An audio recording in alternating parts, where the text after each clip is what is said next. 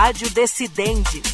Olá para você que nos acompanha a partir de agora. Eu sou Tiago Gomide e está começando mais um Rádio Decidente, um podcast da Coordenadoria de TV e Rádio do Superior Tribunal de Justiça, em parceria com o Núcleo de Gerenciamento de Precedentes e de Ações Coletivas do STJ, o NUGEPNAC. No Rádio Decidente de hoje, nós vamos ouvir uma palestra do ministro do Superior Tribunal de Justiça, Ribeiro Dantas, sobre a reclamação constitucional, a repercussão geral e a relevância da questão federal. A explanação foi feita durante o primeiro Congresso Sistema Brasileiro de Precedentes, evento que foi promovido pelo Superior Tribunal de Justiça em parceria com a Escola Nacional de Formação e Aperfeiçoamento de Magistrados, a Infam. Vamos ouvir. Então eu vou falar um pouco sobre reclamação para poder falar da questão da relevância dos precedentes. A reclamação ela nasceu no final dos anos 40 e se fixou nos anos 50 como uma invenção da jurisprudência do Supremo Tribunal Federal. Inicialmente, ela foi puramente uma criação jurisprudencial influenciada por um instituto de mesmo nome, mas de natureza completamente distinta, que era a reclamação correicional. E foi preciso muito tempo para separar uma coisa da outra, porque a correição, como se sabe, tem natureza administrativa, enquanto que a reclamação, que quando escrevi minha tese de doutorado em 99, olhem como eu sou velho, né? Eu sou doutor do milênio passado, eu chamei e o nome pegou de reclamação constitucional, porque ela foi elevada pela Constituição de 88 a esse patamar especial. Ela nasceu como uma criação jurisprudencial, depois ela penetrou no regimento interno do Supremo Tribunal Federal, depois ela ganhou nível legal, porque com a Constituição de 67 e 69, o regimento do Supremo tinha nível de lei para os processos que eram de sua competência. E como ela estava no regimento, aquele regimento passou a ter força de lei.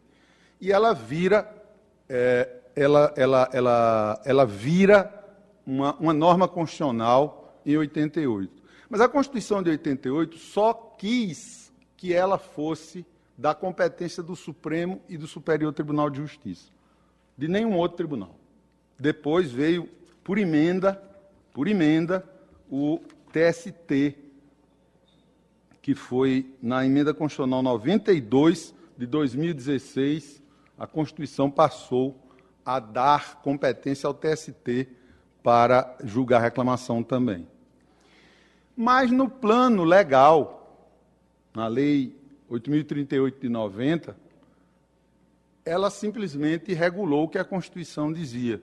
E só agora, com o Código de, de Processo Civil de 2015, é que a reclamação passou a servir para todos os tribunais brasileiros, estaduais, federais, tanto da justiça comum como das justiças especializadas, ou seja, para a preservação da sua competência e para a manutenção da autoridade de suas decisões. Desde que eu me interessei por esse assunto, eu sempre tive, primeiro, um grande interesse, uma grande admiração por esse instituto, porque eu achava notável, mas achava que ele, é, e continuo a achar que ele é um instituto paradoxal dentro do nosso processo. Eu acho paradoxal porque, de um lado, eu vejo uma missão sublime da, da reclamação como sendo uma forma magna de se colocar a jurisdição constitucional nos eixos. Por outro lado, ela tem alguns aspectos que podiam ser resolvidos de outra maneira. Por que conceder a todos os tribunais reclamação para preservação de suas competências, como fez o Código de Processo Civil, se existe um sistema de conflitos de competência? Então, é uma, é uma espécie de, de ligação redundante. E mais, há alguns momentos, e eu, e eu, e eu fechei a minha, a minha tese de doutorado com essa reflexão, que se reproduziu no, no meu livro, em que eu disse o seguinte: se o juiz, se o tribunal, melhor dizendo, dá uma ordem e essa ordem não se cumpre, quem é que garante que, por causa de uma reclamação, ele reafirma a segunda ordem e essa segunda ordem seja cumprida? Porque o que é que o tribunal faz quando ele julga procedente uma reclamação? Ele diz a alguém, por exemplo, eu mandei você se sentar, você não se sentou, sente-se. Ele manda o sujeito se sentar de novo, e se ele não se sentar, e se ele continuar de pé?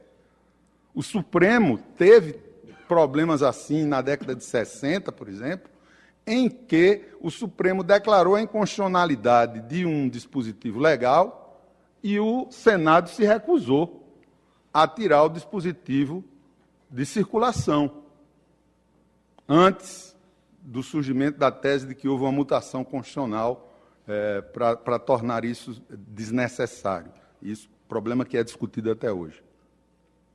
Mas havia esse temor, inclusive aqui no Superior Tribunal de Justiça, houve uma época em que pelo menos os ministros é, José Augusto Delgado e o ministro Ari Pargêndola, eu me lembro, eles é, tendiam a não conceder reclamações quando eram dirigidas a autoridades de outros poderes. Porque eles diziam: reclamação contra tribunal, contra juiz, eu concedo porque nós temos a autoridade hierárquica para fazê-los obedecer. Mas e se eu der uma ordem a um ministro de Estado, a um órgão do Poder Legislativo, e ele não obedecer? Como é que vai ser? Então, são essas são questões que até hoje não se resolveram inteiramente.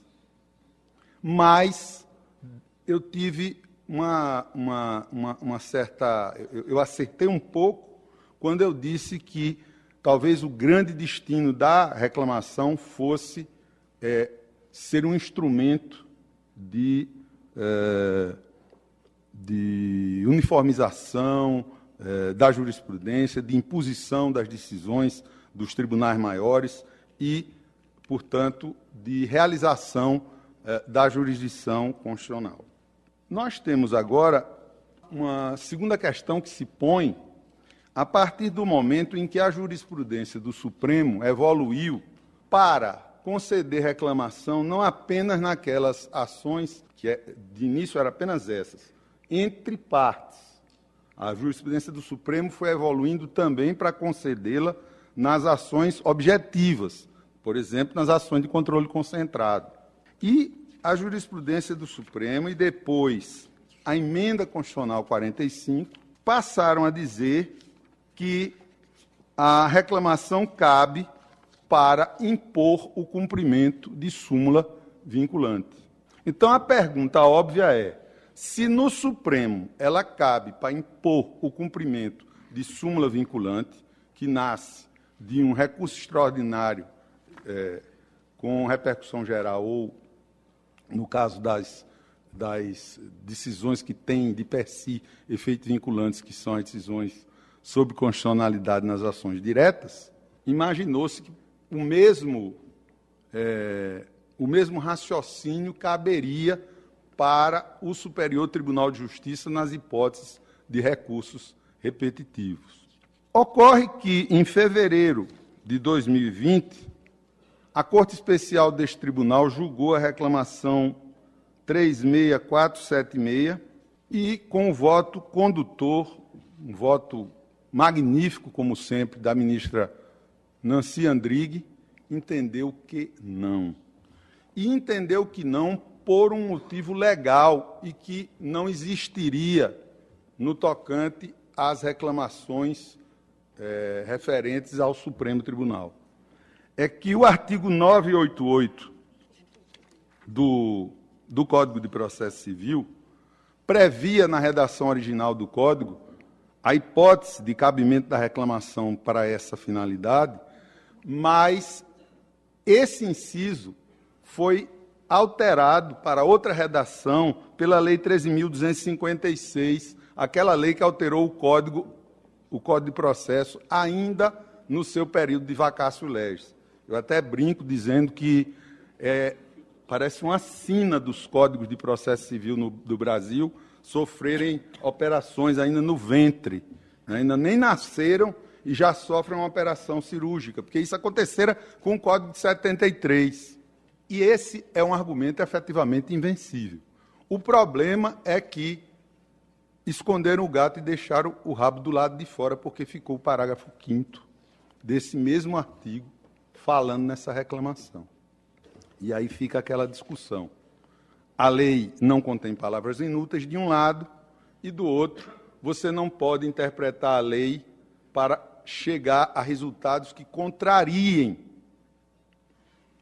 o sistema, digamos assim, imaginado. E este é um grande argumento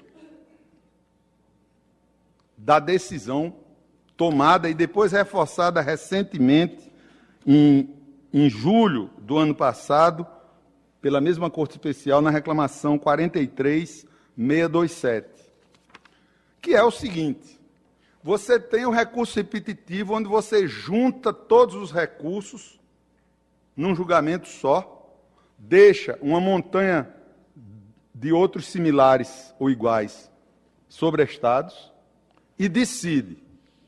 Aí você vai permitir que todos esses, as pessoas interessadas nesses recursos que estão sobrestados, venham discutir essa decisão em sede de reclamação. Então você junta tudo para depois repartir. Seria o mesmo que dizer que, após o julgamento dos recursos repetitivos, de um recurso como tese de repetitivo, todos os titulares, todas as partes dos recursos sobrestados poderiam interpor, por exemplo, o embargo de declaração. Então, há argumentos para um lado e para o outro. A verdade é essa. O que é que eu penso? O que eu penso é que nós estamos num momento em que um determinado assunto não está inteiramente resolvido e o país precisa construir uma solução. Algum tipo de reclamação relevante, algum tipo de reclamação que tivesse uma titularidade especial. Porque, de fato, se você usar a reclamação individual para discutir uma tese geral, você pode inviabilizar o sistema de precedentes, que ainda é nascente, que ainda não se solidificou, que ainda sofre tantas críticas de boa parte da doutrina que, que considera que o nosso sistema não é o verdadeiro sistema de. E o que eu acho bacana é isso. O, o, o complexo de, vira, de vira-latas, de que falava Nelson Rodrigues, ele talvez tenha desaparecido no futebol depois que a gente ganhou a Copa de 58. Mas no resto a gente sempre acha que o verdadeiro é o dos outros, é o, é o, é o, é o do estrangeiro. O verdadeiro sistema de precedentes é o da Inglaterra, o dos Estados Unidos. O nosso é, como se diria no Nordeste, quem for nordestino aqui vai entender, o nosso é peba. É peba, é Nordeste. Tem o, o dos outros é verdadeiro, o nosso é peba. Por que, é que o dos outros é verdadeiro? Nós podemos importar o que quisermos da Inglaterra ou dos Estados Unidos, ou da ou da, da Nova Zelândia, da Austrália, do Canadá. A gente não pode importar a história deles. Não adianta. Nós somos filiados ao sistema do civil law, do sistema romano-germânico, direito continental, no qual o desenvolvimento do judiciário foi outro. Na França, até hoje, o judiciário não é nem um poder. Pouvoir exécutif, pouvoir legislatif, autorité judiciaire, diz a Constituição francesa de 1950. Até um dia desse, a França não tinha controle jurisdicional de constitucionalidade, meu povo. Até um dia desse. Então são diferenças que ninguém pode mudar. Enquanto na Inglaterra se fazia isso até antes do famoso caso Marbury versus Madison, quando ela controlava, por exemplo, as leis das colônias em relação à, à Constituição não escrita da Inglaterra. Então, é preciso que nós pensemos em construir e não em denegrir o que está construído ou que está se tentando construir, dizendo que os nossos precedentes são sem futuro, são precedentes fast food, são precedentes isso ou aquilo. Nós precisamos construir um sistema de precedentes, porque um sistema de precedentes trará mais estabilidade, trará mais previsibilidade, trará mais segurança jurídica, que é o de que todos nós precisamos. Para que a gente pare de rir com aquele meme da internet. Eu já contei essa anedota aqui, mas ela é tão boa que eu vou contar de novo. Eu vi na internet um meme muito interessante que é o seguinte: na primeira foto do meme, a moça diz ao rapaz: Eu tenho uma queda por homens ingênuos. Na segunda foto do meme, ele olha para ela e repete o dispositivo do, do, do, Código de Processo Civil e diz: Os tribunais manterão sua jurisprudência íntegra, estável e coerente. No terceira foto do meme, ela dá um beijo nele. Né? A gente precisa sair disso.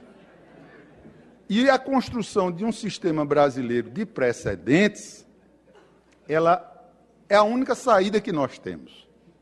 Então, este é um momento de conclamar todos nós que fazemos a profissão jurídica e a academia a botar nossas cabeças para pensar e a encontrar saídas para esses aparentes becos sem saídas, mas que às vezes eles são é, eles são ultrapassáveis quando a gente pensa fora da caixa, quando a gente vê a coisa por um outro ângulo, quando a gente traz uma experiência diferente. E agora nós teremos a relevância além dos recursos repetitivos. O que é que vai acontecer com os recursos repetitivos? Eu não sei. Eu não tenho como prever. Há coisas, vejam bem, os recursos repetitivos foram criados porque na emenda que se criou a repercussão geral para o Supremo, não passou a repercussão geral para o STJ. Eu não sei se vocês se lembram, isso foi lá na emenda, na emenda 45. Foram derrotadas nas comissões e ressurgiu a, ressurgiu a repercussão geral em plenário. E com aquele absurdo cuidado, o medo do legislador, constituinte derivado, de engessar o judiciário, foi tanto que ele exigiu o coro de dois terços, o que gerou um, um, um, uma falta de lógica no julgamento do recurso extraordinário, porque a turma do Supremo tem competência para julgar o recurso extraordinário, o mérito, mas não tem competência para julgar para eliminar dele, de repercussão geral. É um negócio sem sentido, né? E aí, na época, até houve uma lei que alterou o Código de Processo da época para, se quatro aceitarem que tem repercussão geral, não pode ficar na turma. O Supremo nunca usou esse dispositivo. Talvez por, por entender que ele, ele fosse, ele desse uma volta na, na no, no, no ditame da Constituição. Mas se o Supremo fosse passar todo o recurso extraordinário por uma preliminar no pleno, o Supremo já tinha parado há muito tempo. E aí, duas coisas aconteceram. Uma, houve avanço tecnológico suficiente, e a segunda, houve coragem. O pessoal da TI criou o plenário virtual, e a então presidente ministra Ellen Grace teve coragem para implementá-lo pela primeira vez, e, o, e o, o plenário virtual do Supremo foi criado especificamente, originariamente, para julgar as repercussões gerais. Então, pode haver recurso é, extraordinário repetitivo. Está previsto no Código de Processo. Mas o Supremo não usa essa sistemática. Simplesmente o Supremo não usa. O Supremo só usa a repercussão geral. O STJ, como não tinha conseguido, por essa emenda, uma repercussão geral para si, passou uma lei criando a sistemática dos repetitivos e nela perdurou e o Código de Processo Civil novo a ampliou. Como é que ficou o processo penal? No processo penal, o Código de Processo Civil criou o buraco negro recursal ao revogar a Lei 8.038, em vez de dizer revoga-se para fins de processo é, civil os dispositivos da Lei, da lei 8.038 referentes a recurso extraordinário e recurso especial. Não. Ele diz revoga-se. E aí pronto já tinha pouca coisa no Código de Processo Penal ficou sem nada. Então, hoje, o processo penal importa tudo que diz respeito a, a recurso extraordinário e recurso especial do, do Código de Processo Civil. Né? Que, aí veio agora a lei anticrime e, e oficializou isso, botou isso dentro do, dentro do CPP. Mas era o que já se fazia. O que é que não se importa? O que não se importa são os prazos, porque o Código de Processo Civil, no Código de Processo Civil, os prazos se contam por dias úteis, no Código de Processo Penal, por dias corridos. E mais algumas pequenas coisas que, que a jurisprudência é, a, adotou, como, como, por exemplo, uma sensacional gambiarra jurídica, é, a qual eu sou inteiramente favorável, que é aplicar o dispositivo do CPC de 73 revogado para os embargos infringentes criminais e não ter que fazer dois recursos extraordinários e dois recursos especiais. Você só recorre da decisão dos embargos infringentes. Então, ele está aplicando para os fins do processo penal uma lei processual civil já revogada. Né? Então, é isso. Aí, a, a, repercussão geral eu achei excelente, a, porque ela veio basicamente. É, eu vou contar aqui a vocês um segredo. O Congresso Nacional introduziu é, esse dispositivo para resolver uma dúvida existente aqui no seio do STJ. O pessoal da primeira sessão acha que a primeira sessão é a sessão mais importante do STJ. O pessoal da segunda sessão acha que eles são a sessão mais importante. Mas é, nós da, da sessão criminal, da terceira sessão, nós sabemos que somos nós. E agora o Constituinte disse isso. Por quê? Porque tudo o que nós julgamos é relevante. O deles, algumas coisas são, outras não. Então está óbvio quem é que é, quem é que é a seção mais, mais importante da casa. Bom, o, o projeto de lei da relevância vai mexer no Código de Processo Civil, vai incluir um artigo semelhante ao da repercussão geral depois é, dele, tratando agora da, da, da relevância da questão de direito infraconstitucional, direito federal infraconstitucional, e vai adaptar uma série de outros. Sempre que se falar no código de é, co, é, é, recurso extraordinário com repercussão geral, vai se mexer lá e vai se dizer ou recurso especial com relevância, alguma coisa assim. Certo? Mas ninguém sabe se a reclamação vai ser alterada. Em princípio, não se prevê que seja. Eu acho que ela talvez precise, ela talvez careça realmente dessa construção de que eu falei, é, de que eu falei no início. Eu acho que nada está resolvido inteiramente. O, o Superior Tribunal de Justiça luta com duas dificuldades. Não, é só. Alguém diz, não, pelo princípio da simetria, vamos aplicar para o STJ no recurso especial tudo o que existe para o Supremo no recurso extraordinário. Não é bem assim. Por quê? Porque a grande norma que o Supremo aplica é apenas a Constituição da República. Enquanto que o Superior Tribunal de Justiça aplica centenas de milhares de leis, muitas delas com centenas de dispositivos, de artigos, de parágrafos, de alíneas, de incisos. Os números do STJ estão maiores, mesmo considerando que nós temos três vezes mais ministros aqui o número de processos por ministro está mais elevado aqui. Então, se você quiser simplesmente aplicar a simetria, você pode dar com os burros na água e trazer a, a função de harmonização da legislação federal para o nada. A, a, a simetria não pode ser perfeita porque o o recurso extraordinário não é feito em simetria perfeita com o recurso especial. Vou dar um exemplo. Você tem recurso especial por divergência de, de, de jurisprudência. E não tem mais recurso extraordinário por divergência de jurisprudência. Esse é um exemplo muito claro. Estou tentando escrever um trabalho para fazer uma proposta à Comissão de Regimento Interno, que eu acho que a gente pode conseguir sem precisar de mudança legislativa. O quê? Embargos infringentes, por exemplo, que não podem, não pode haver, comparando teses de, de habeas corpus, etc., porque só pode com recurso especial ou, ou agravo em recurso especial. Isso, para nós da terceira sessão, é extremamente limitador. Por quê? Porque quando o caso chega para nós em recurso especial ou em agravo recurso especial, ele já foi decidido centenas de vezes em habeas corpus. Então, nem adianta mais uniformizar a tese, porque a jurisprudência já terá se pacificado.